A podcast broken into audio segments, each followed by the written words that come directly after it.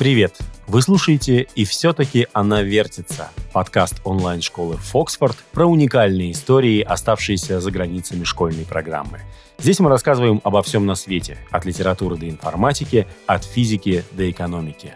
Еще больше удивительных историй ждет вас в наших курсах и занятиях с репетиторами. По вечному промокоду FOX4WEEK вы можете попробовать любые наши продукты бесплатно. В сегодняшнем выпуске мы поговорим об искусственных языках, их создателях и тех, кто на них разговаривает. В этом нам помогут лингвист и автор книги «Конструирование языков от эсперанто до дотракийского» Александр Пиперский и преподаватель Фоксфорда Дарья Фролкина. Мир, в котором мы живем, наполнен самыми разными языками. По оценкам ученых, их существует около 7 тысяч. О большинстве из них в течение жизни мы с вами не услышим. Однако все они имеют свою уникальную историю, свое устройство и культуру, которая за ними стоит. Помимо языков, которые возникали естественным путем, в мире существуют еще и искусственные языки. Их создавали люди, которые мечтали изменить общение, создать принципиально новые инструменты человеческой коммуникации или превратить язык в произведение искусства. Одни искусственные языки становятся воплощением философских концепций о влиянии языка на мышление. Другие несут в себе художественную ценность, наполняя миры фантастических произведений. Но самые известные – те, которые должны были объединить людей между собой. Например, вот этот. Добрый день вам всем. Roberto Lombino to jest student polonistyki, on jest Czech i z Pragi, jest muzykant. I nemnogo, nemnogo Italianec takože. Da, takože. Zato i mają tako imię Roberto Lombino, to jest italiansko imię. No, rodzony jestem w Pragie, da. Запись, которую мы сейчас услышали, это отрывок из интервью. То, что говорит молодой человек, по большей части кажется нам понятным. Мы выхватываем в его речи отдельные знакомые слова, становится ясно, что этот мужчина родом из Праги, он учится и занимается музыкой, у него есть итальянские корни. Язык, на котором он говорил, не чешский, не хорватский, не славянский, не болгарский и не сербский. Мы слышали межславянский, искусственный язык, который одинаково хорошо понимает любой человек, свободно говорящий хотя бы на одном славянском языке. О том, как он устроен и зачем он нужен, мы поговорим немного позднее, но сначала углубимся в историю. В масштабах человеческой истории искусственные языки – это довольно новая идея. С развитием цивилизации и увеличением коммуникации между людьми, говорящими на разных языках, вопрос взаимопонимания вставал все острее. Однако попытки изобрести новые лингвистические структуры были еще в Древней Греции. Правда, настоящий язык из этого не получался рассказывает лингвист и автор книги «Конструирование языков от эсперанто до дотракийского» Александр Пиперский. Есть какие-то античные свидетельства того, что люди пытались создавать языки, но в основном, по сути, это сводится к тому, что люди придумывали слова, которые просто дальше подчиняются правилам греческой грамматики, да, там пару десятков слов придумать, ну, получится какое-то расширение греческого языка. Но действительно полноценные именно языки широко стали распространяться в европейской традиции где-то начиная с э, позднего Средневековья. То есть позднее Средневековье, но особенно раннее новое время. Вот раннее новое время – это такой э, период, когда стало возникать очень много искусственных языков, предназначенных для совершенствования человеческого общения. Для того, чтобы по-настоящему создать новый язык, необходимо придумать не только слова, которые будут обозначать те или иные понятия, но и правила произношения, написания и сочетания этих слов между собой.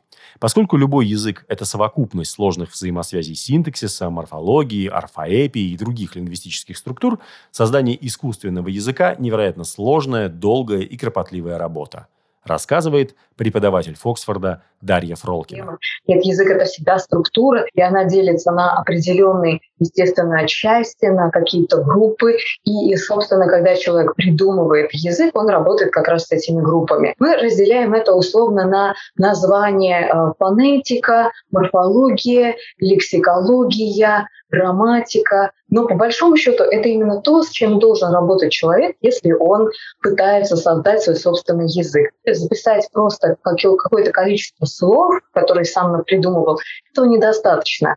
В первую очередь, конечно же, их нужно сначала придумать, как будет звучать слово, что оно будет обозначать. Но следующим этапом нужно, естественно, решить, как это слово будет изменяться, потому что слово вряд ли будет только в одной своей форме, ведь в речи мы используем различные вариации и форм, и вида слова. Поэтому для человека необходимо определиться, как будет изменяться его слово. То есть это вопрос о морфологии. Ну а затем уже определиться с грамматикой, то есть будут ли у него показатели числа, будет ли показатель рода, если глаголы, то есть ли понятие времени, какое, например, время, можно ли отказаться от будущего или сделать разветвленную систему, как в европейских некоторых языках, где 12 времен, будут ли падежи, ну и так далее. То есть вот, определиться с грамматикой, как будет, какая будет система. И затем это уже синтаксис, это последний этап, это то, как располагаются слова в предложении. Вот. Ну вот эти в основном три этапа фонетика, затем морфология, грамматика и синтаксис. Зачастую создатели искусственных языков ориентируются на уже существующие языки, для того, чтобы не отходить от привычной им логики устройства языка. Однако некоторые из них, наоборот, настаивали на идее, что именно язык определяет мышление человека. А значит, если мы хотим обрести безупречное логическое мышление, способное помочь нам в изобретении новых идей, нам необходимо устроить новый язык совершенно иным образом. Именно такой была первая полноценная попытка создания искусственного языка. В 17 веке британский священник Джон Уилкинс разработал концепцию универсального языка, который был похож скорее на алгебраические принципы, чем, например, на английский. Идею Уилкинсу предложил немецкий математик Готфрид Лейбниц, а общение на этом языке должно было быть безупречно логичным, допускающим только формальные операции. Увы, в отличие от другой разработки Уилкинса, метрической системы, которая сегодня используется по всему миру, концепция универсального языка не стала неотъемлемой частью нашей реальности, и мы все еще часто спорим о значении разных слов и о том, что именно имелось в виду. К середине XIX века идея создания искусственных языков стала еще популярнее. В первую очередь это было связано с необычайным технологическим рывком. Мир вокруг стремительно менялся, и человеческое общение, по мнению многих, должно было измениться вместе с ним. Рассказывает Александр Пиперский. Взрыву популярности искусственных языков в XIX веке, во второй половине XIX века, когда появляется телеграф, телефон, железные дороги, оказывается, что можно легко и быстро связаться с людьми из других стран, но нет общего языка. И вот тут люди начинают очень активно изобретать искусственные языки для того, чтобы эту дырку закрыть. И вот так появляется язык эсперанто, так появляется язык балапюк и много-много других языков, которые в то же время возникали с теми же целями, но которые получили меньше известности.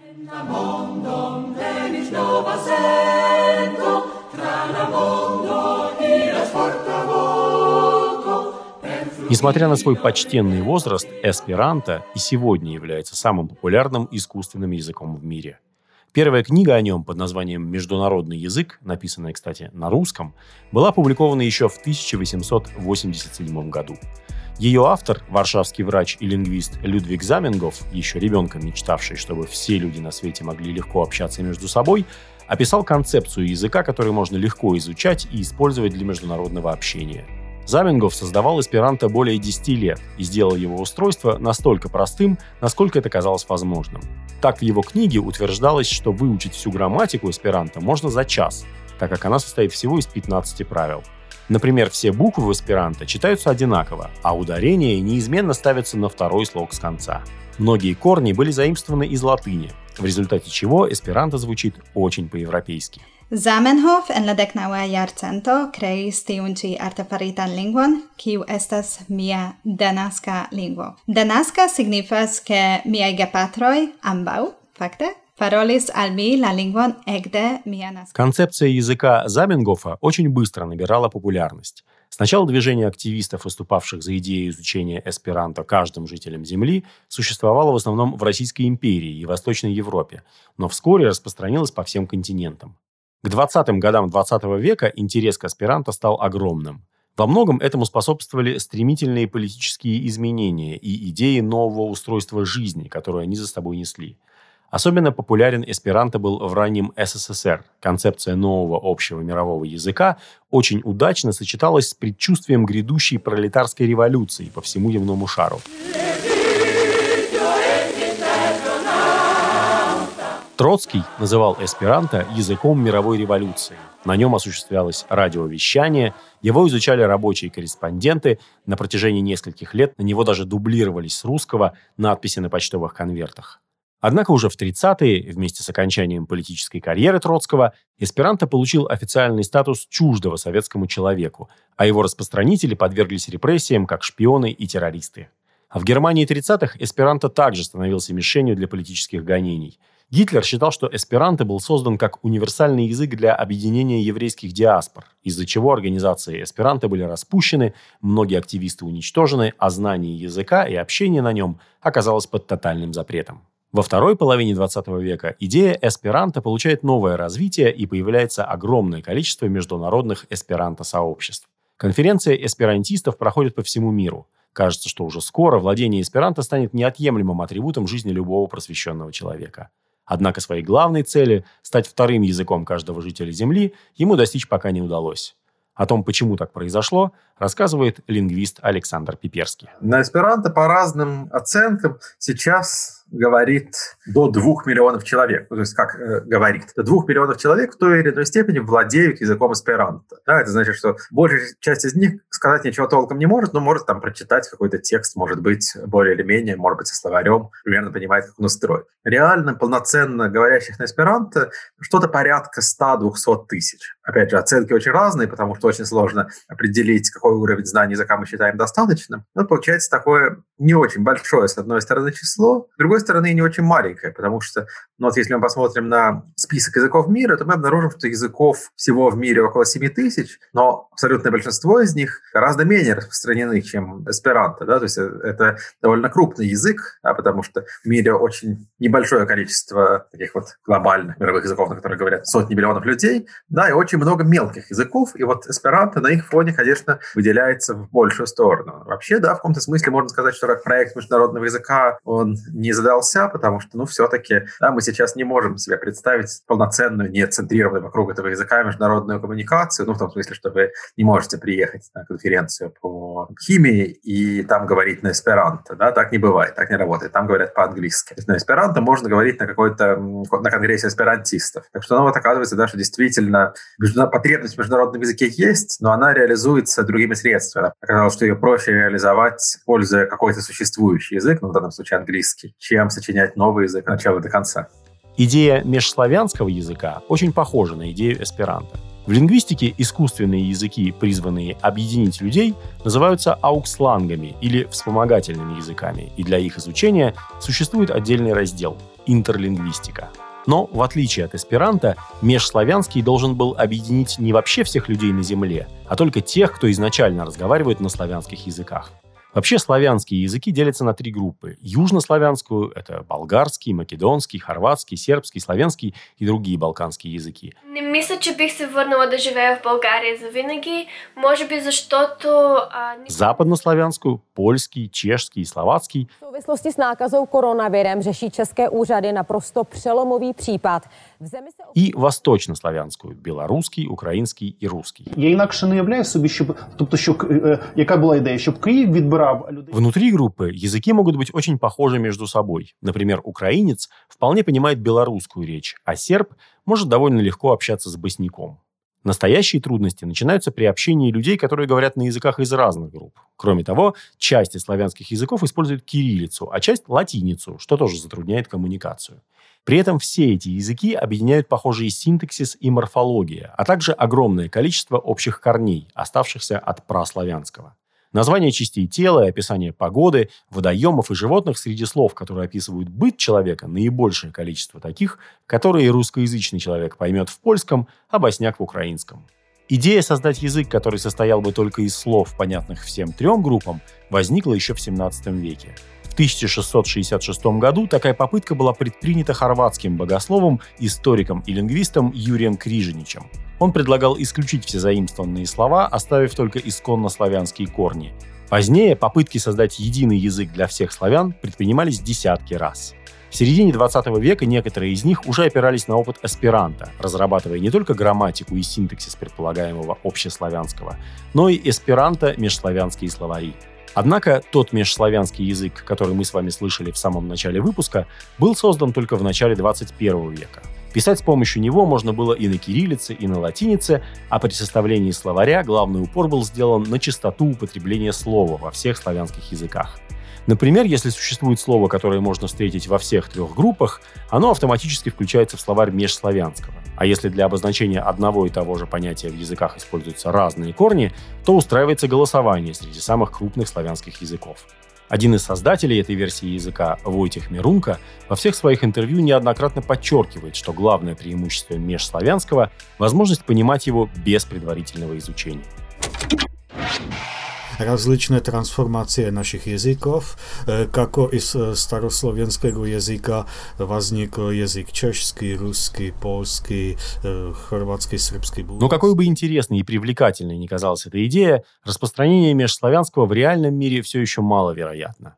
О том, почему это так, рассказывает лингвист Александр Пиперский. Ах, я бы не сказал, что такой язык получает популярность дальше экспериментов, ну, в том смысле, что вы скорее в реальной жизни не станете говорить с болгарином или с поляком на межславянском языке, потому что есть некоторые проблемы такого вида. Да? Если вы хотите хорошо выучить вот этот вот межславянский язык, такую вот усредненную грамматику разных славянских языков, то возникает вопрос, а почему бы вам вместо этого не выучить просто польский или болгарский? Да, если вы там будете говорить по-польски с какими-то русскими вкраплениями, которые вы будете придумывать на ходу, то вы, в общем, объяснитесь с тем же самым успехом. То есть действительно на успешность коммуникации межславянский язык э, повлиять может очень слабо, приносит очень мало пользы. Так что это основное препятствие к его распространению. Ну, понятно, что есть энтузиасты, есть люди, которые пишут какие-то тексты, но, так сказать, среднестатистические славяне не станут учить этот язык по той простой причине, что ну, вот ты выучишь этот язык. Ты приедешь в Польшу или ты приедешь в Болгарию, ну, если это будет возможно когда-нибудь, я надеюсь, да, легко,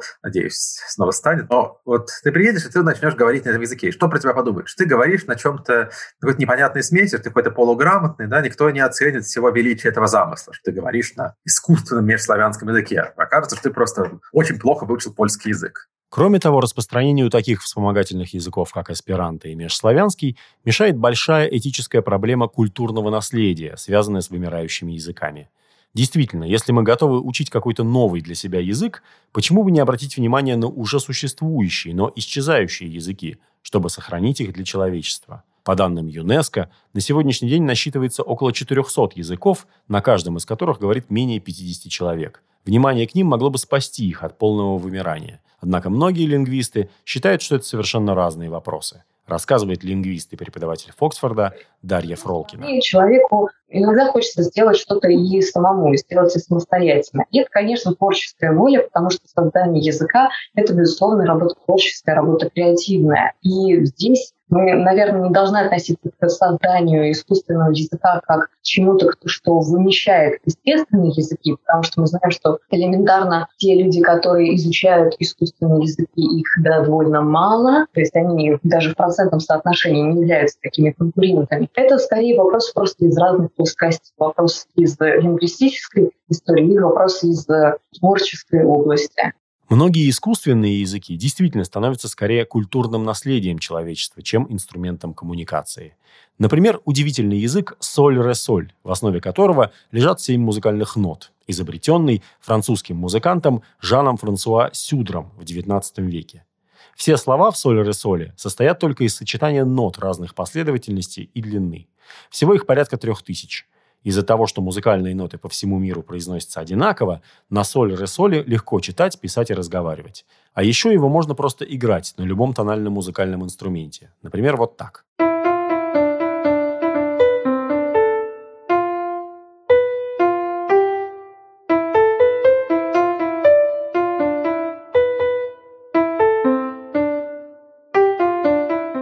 Все слова в соль-ре-соле делятся на шесть классов.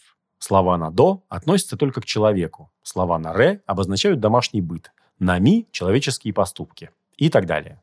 Подробнее об особенностях соль-ресоля рассказывает Александр Пиперский. Ну, действительно, такой очень интересный эксперимент. Он был изобретен французским автором. Жан-Франсуа Сюдер его звали. Он был учитель музыки. Вот он решил, что музыка будет универсально понятна всем людям, если только ну, вот они действительно найдут в себе силы выучить этот язык. Там есть какие-то интересные особенности. Ну, например, антонимы в языке соль-ресоль образуются переворачиванием слов, типа белый и черный, то по-русски совершенно невозможно понять, что белый и черный значат прямо противоположные вещи. Да? Ну, какие, ну, то есть, если вы не знаете их, их значений. А на соль-ре-соль, ну, например, да, вот, ну, вот, скажем, подниматься на соль-ре-соль будет соль-ля-си, а опускаться будет си, ля, соль. Ну вот так вот. Тут три ноты вверх идущие, а тут три ноты вниз идущие в противоположном порядке. Очень удобно. Несмотря на потрясающую эстетику идеи музыкального языка, сам Сюдер предлагал использовать соль-ре-соль в военных целях, например, передавать с помощью него закодированные сообщения на поле боя.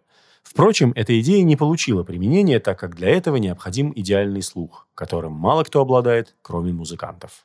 Зато собственные языки потребовались писателям и сценаристам, которые придумывали сложные фантастические миры. В лингвистике такие языки называются артлангами или художественными языками. Например, Нави, который был создан лингвистом Полом Фроммером по просьбе режиссера Джеймса Кэмерона для фильма «Аватар». В Нави около тысячи слов, на которых общаются жители планеты Пандоры. У него довольно сложная грамматика и невероятно мелодичное звучание.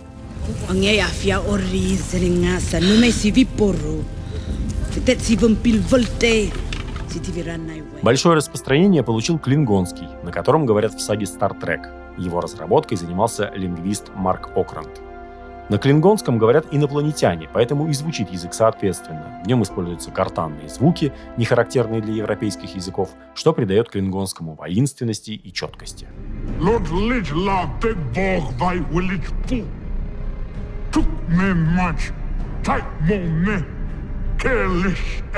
Недавний успех «Игры престолов» распространился и на дотракийский, вымышленный язык, созданный специально для экранизации романов Джорджа Мартина.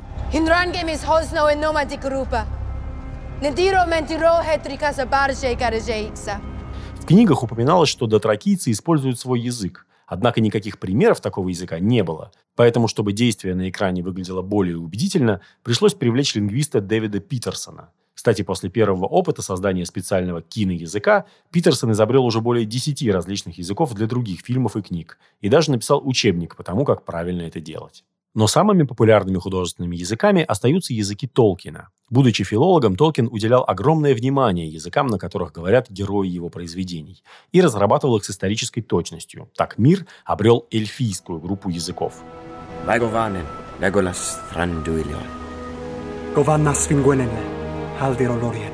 Синдарин, Квенья, Эльдарин, Аварин. На этих языках в Средиземье разговаривают герои «Властелина колец», «Хоббита» и «Сильмариллиона». Первые два из этих языков наиболее популярные и развитые. Для них существуют курсы и методические пособия. А если слишком глубоко в изучение погружаться не хочется, можно переводить на толкиновские языки с помощью автоматических переводчиков.